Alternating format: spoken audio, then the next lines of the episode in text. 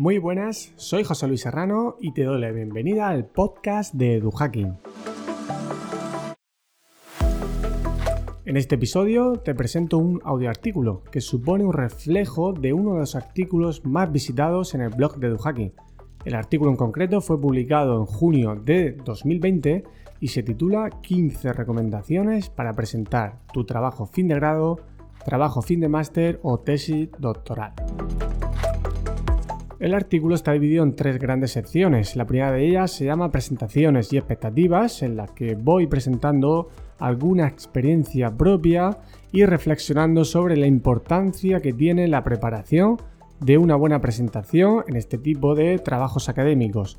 Después voy mostrando las 15 recomendaciones dividiéndolas en dos partes, el antes de la presentación y el durante.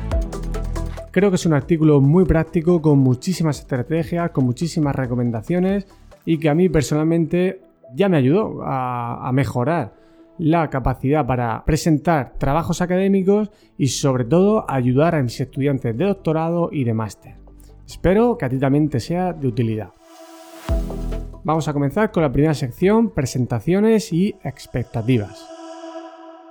Todavía recuerdo con precisión total lo mal que lo pasé los días previos a la presentación de mi tesis doctoral. La tarde de antes no era capaz ni de decir los objetivos del estudio. Tengo testigos de ello. Sabía que dominaba el contenido, que lo adoraba, que lo acabaría resolviendo favorablemente.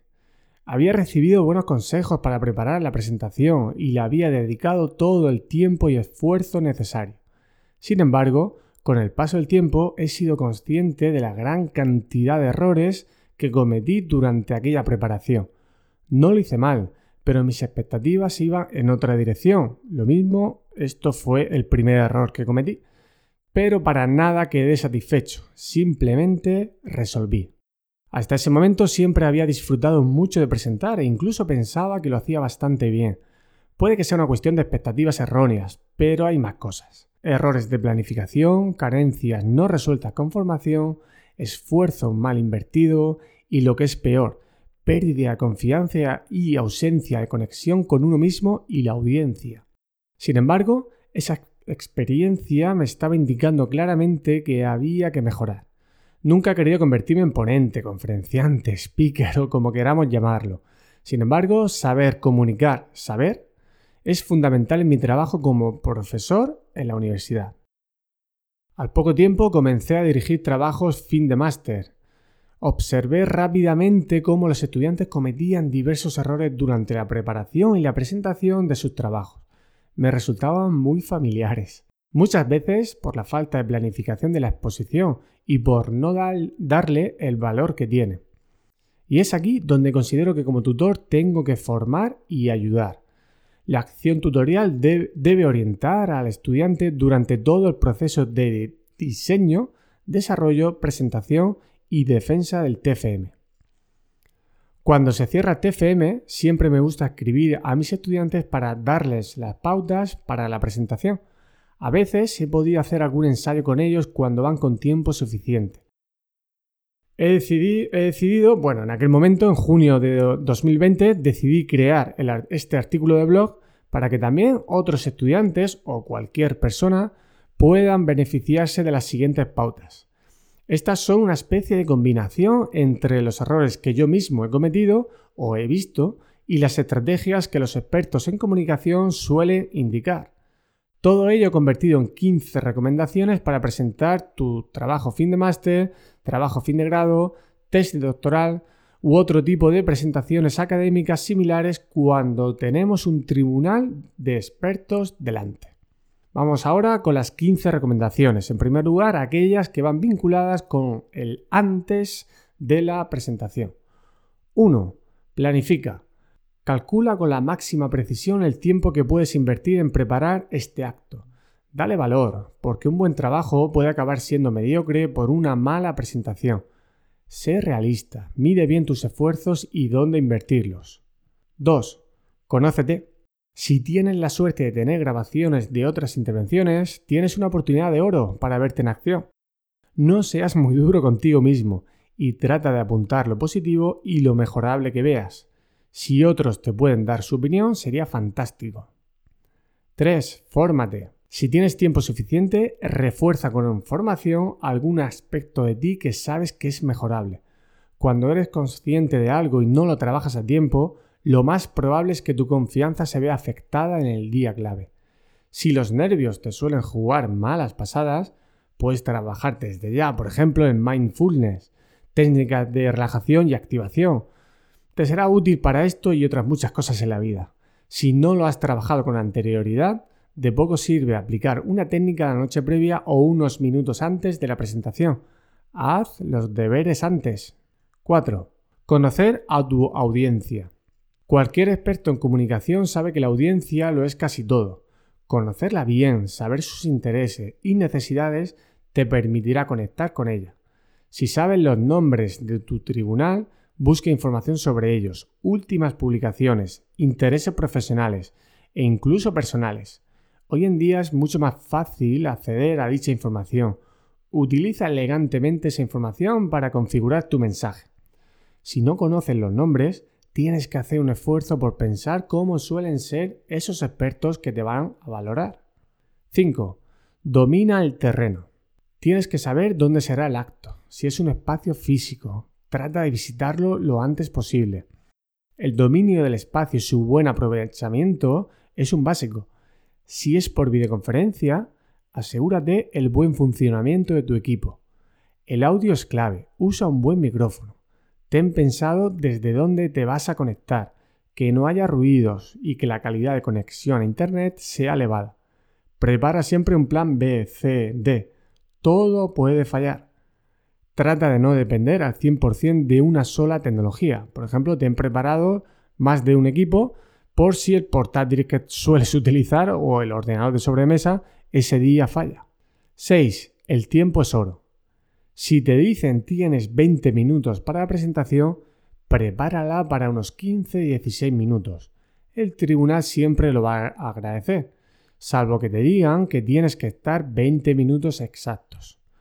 Ajustate al tiempo y deja esos 4 o 5 minutos de colchón por si surgen imprevistos, propios o ajenos. Ten un plan B. Imagina que hay retrasos acumulados y el tribunal te pide si por favor lo puedes hacer en menos tiempo. Si aceptas, ya has ganado un primer punto. Prepara tu presentación en varios formatos. Por ejemplo, menos de 10 minutos, 10 minutos y 15 minutos. Si son 20 minutos el máximo oficial. Además, esto te ayudará a identificar mejor qué es lo más importante para presentar. 7. Escribe tu presentación con una estructura eficiente. No hace falta que la escribas tal cual, pero sí tienes que definir muy bien qué vas a decir en cada momento. Luego, puede que no lo digas tal cual, no importa. Las partes de tu presentación pueden ser apertura, explicaciones y evidencias, ese contenido más técnico, y un final memorable. 8. Crea un mensaje persuasivo. Para ello, Daniel Kahneman en su libro Pensar rápido, pensar lento, uno de mis favoritos, nos dice que es necesario reducir tensión cognitiva, cuidar la legibilidad, el contraste y los colores, útil en el diseño de las diapositivas, por ejemplo, y también utilizar un lenguaje sencillo.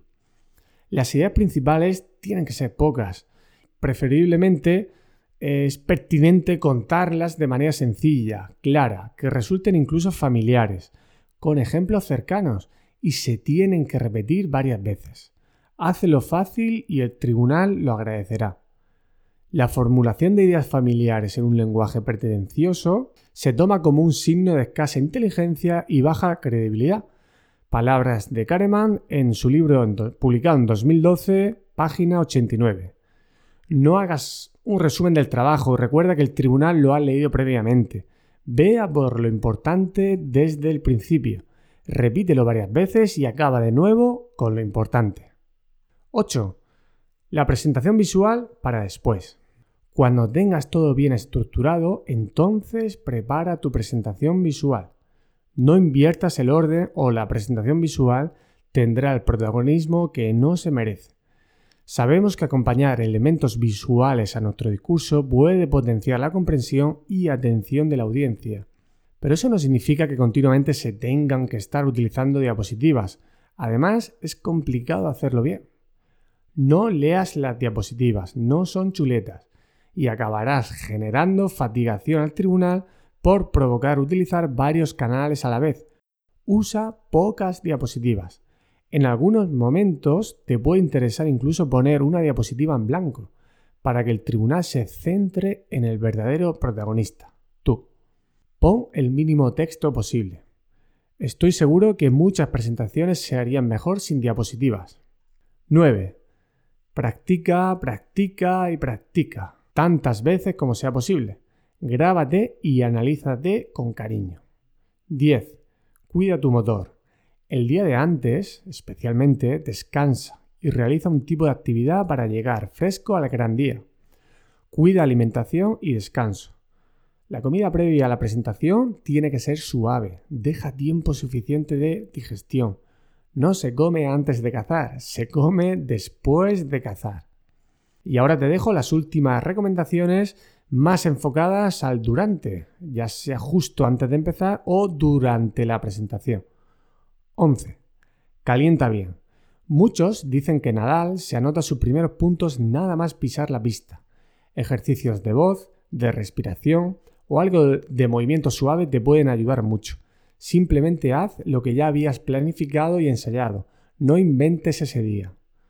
12. Imagen, voz y posición corporal. Hemos mimado el mensaje, pero resulta que las palabras pueden ser lo menos influyente en tu intervención. Suerio, en 2016, recoge que suponen un 7% de la percepción que se lleva a la audiencia, el 55% el aspecto y el tono y la actitud el 38%. Más allá de los porcentajes y sus variaciones según el contexto y el tipo de estudio realizado, lo cierto es que nuestro hemisferio derecho es mucho más rápido que el izquierdo, y tanto el manejo de la voz como nuestra posición pueden comunicar mucho más rápido que el mensaje. Tenlo en cuenta. 13. Empieza fuerte. Los primeros segundos son claves. Ensaya a la perfección las primeras frases, los tonos de voz, las posturas, los silencios, todo. Puedes abrir con una, afirmación que enganche, un dato e incluso una pequeña historia que emocione. Hazlo a tu manera. Si quieres enganchar con la audiencia, tienes que conectar primero contigo mismo. No hagas lo que no sepas y no quieras ser quien no eres. Utiliza muy poco tiempo presentándote o dando las gracias al tribunal. Esto siempre lo puedes hacer poco después del inicio. Olvida directamente decir el nombre de tu trabajo, el tribunal lo sabe de sobra y si tienes una presentación visual, lo más probable es que pongas el título en el título de la primera diapositiva. Esta apertura puede ser desde escasos segundos hasta uno o dos minutos. Después, ya puedes agradecer al tribunal la oportunidad que te ofrecen para seguir aprendiendo y arrancar con el contenido más técnico de tu trabajo. 14. Acaba fuerte. Gran parte de lo que el tribunal va a recordar de tu presentación depende de lo que hagas y digas al final. Retoma los dos o tres aspectos más destacados, tus hallazgos, implicaciones, lo que sea, pero lo importante tiene que estar también al final. Olvida la clásica diapositiva de gracias por su atención o ese tipo de cosas. Una frase, un dato, una historia, una imagen pueden ser buenas ideas para tratar de recoger tus ideas importantes. Asegúrate que queda muy claro que has terminado. Para asegurarte, siempre puedes decir algo como gracias, ahora quedo a la disposición del tribunal para lo que considere oportuno. Y la última gran recomendación, firme pero humilde. Tu trabajo no es la mejor investigación del mundo, pero debe ser la mejor investigación que has podido hacer. No la defiendas, preséntala con cariño y busca seguir aprendiendo. No luches contra el tribunal, tienen más experiencia que tú. Es momento de aprender. Dirígete a ellos con respeto y rigurosidad. Llámales doctor o profesor y su primer apellido. Mejor de usted. Cuando te hable el tribunal, guarda silencio y espera que te den el turno de palabra. Nunca interrumpas. Toma nota mientras te hable y solicita permiso para hacerlo. En los comentarios o preguntas responde lo que sepas, no te inventes nada. Lo que no sepas se admite, se dice que tomarás nota y que te documentarás tan pronto sea posible. A veces se recomienda dejar pasar eh, comentarios del tribunal que no te interese atender. Ciertamente no me gusta mucho esta estrategia. El tribunal ha dedicado su tiempo a construir un mensaje y qué menos que atenderlo de alguna manera. Por ejemplo, recuperando la idea de ese mensaje, repetirla para demostrar que lo has entendido y si no se sabe la respuesta, decir directamente que ahora mismo no te es posible responder. Mejor ser sincero que pasota. Recuerda que estás aprendiendo. Tras el acto, descansa y no le des vueltas.